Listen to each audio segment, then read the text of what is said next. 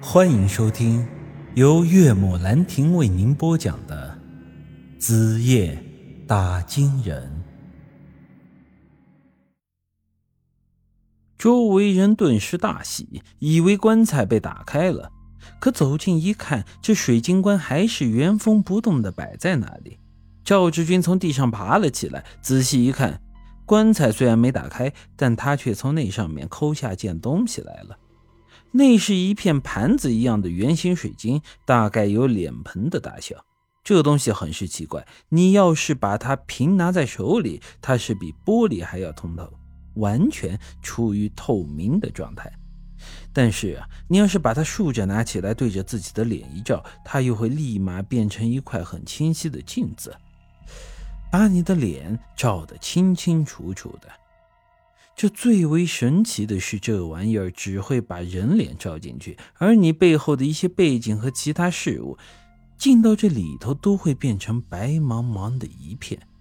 这就好像现在那些拍电影搞特效演员背后一片绿幕一样。此外啊，这面圆形镜子在黑暗中会散发出淡淡的紫光，看上去是非常的漂亮。这些农民工虽然没看见过什么世面，但也看得出这是个好东西啊。于是他们也不再折腾了，带上那面镜子，就此离开了古墓。这第二天天一亮，工程队老板就找人来把这水晶棺拉走了。对于那面镜子的事儿，他却是全然不知。此事过后没多久，就是中秋节了，工地上要开始放假。这些个农民工终于也得了闲，有机会出去了。之后啊，他们便合计着怎么把这古镜给卖掉，然后呢，再把钱一分，他们也就能高高兴兴的回家过节去了。根据他们的估值啊，这面镜子至少得卖个四五万块钱。那么，他们四十几个人就算是平分，每人也能得到一千块钱。在工地干过的朋友应该都知道。他们的工资一般都是年结，或者是干脆是工程结束之后再一次性结清。而那年头啊，国民平均收入还很低，这些工人干一年，最后也就拿个两千多块钱左右。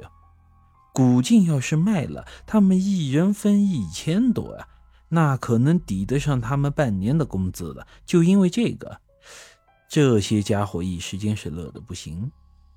这东西都还没出手，他们就想着要先聚个餐，好好的吃喝一顿，庆祝一下这天上掉下的金疙瘩。介于上次他们在狗肉铺聚餐被狗肉铺老板偷听了消息，这次他们格外的小心，也不打算去外面的饭店了，直接买了些啤酒和熟食，在某个农民工家的小院里就吃喝了起来。当天呢，由于实在是高兴。他们喝到了很晚，每个人都醉醺醺的，打算好好睡一觉之后，第二天就去把这古镜给卖了。可也就在这天晚上，他们出事了。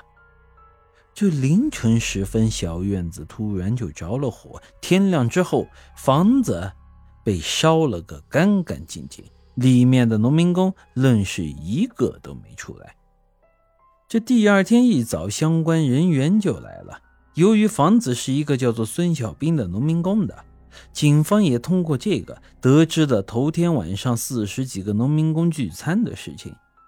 后来这一盘查呀，废墟之中找到了四十三具烧焦的尸体。诡异的就是这些尸体全都是只有身体没有脑袋。可以想象一下，火灾的事情可以理解为一场意外。可是这尸体都没了脑袋，这就实在是太奇怪了。这再后来，金山的工程队老板也过来了。由于这件事太过离奇，他们便一直没有公开出去。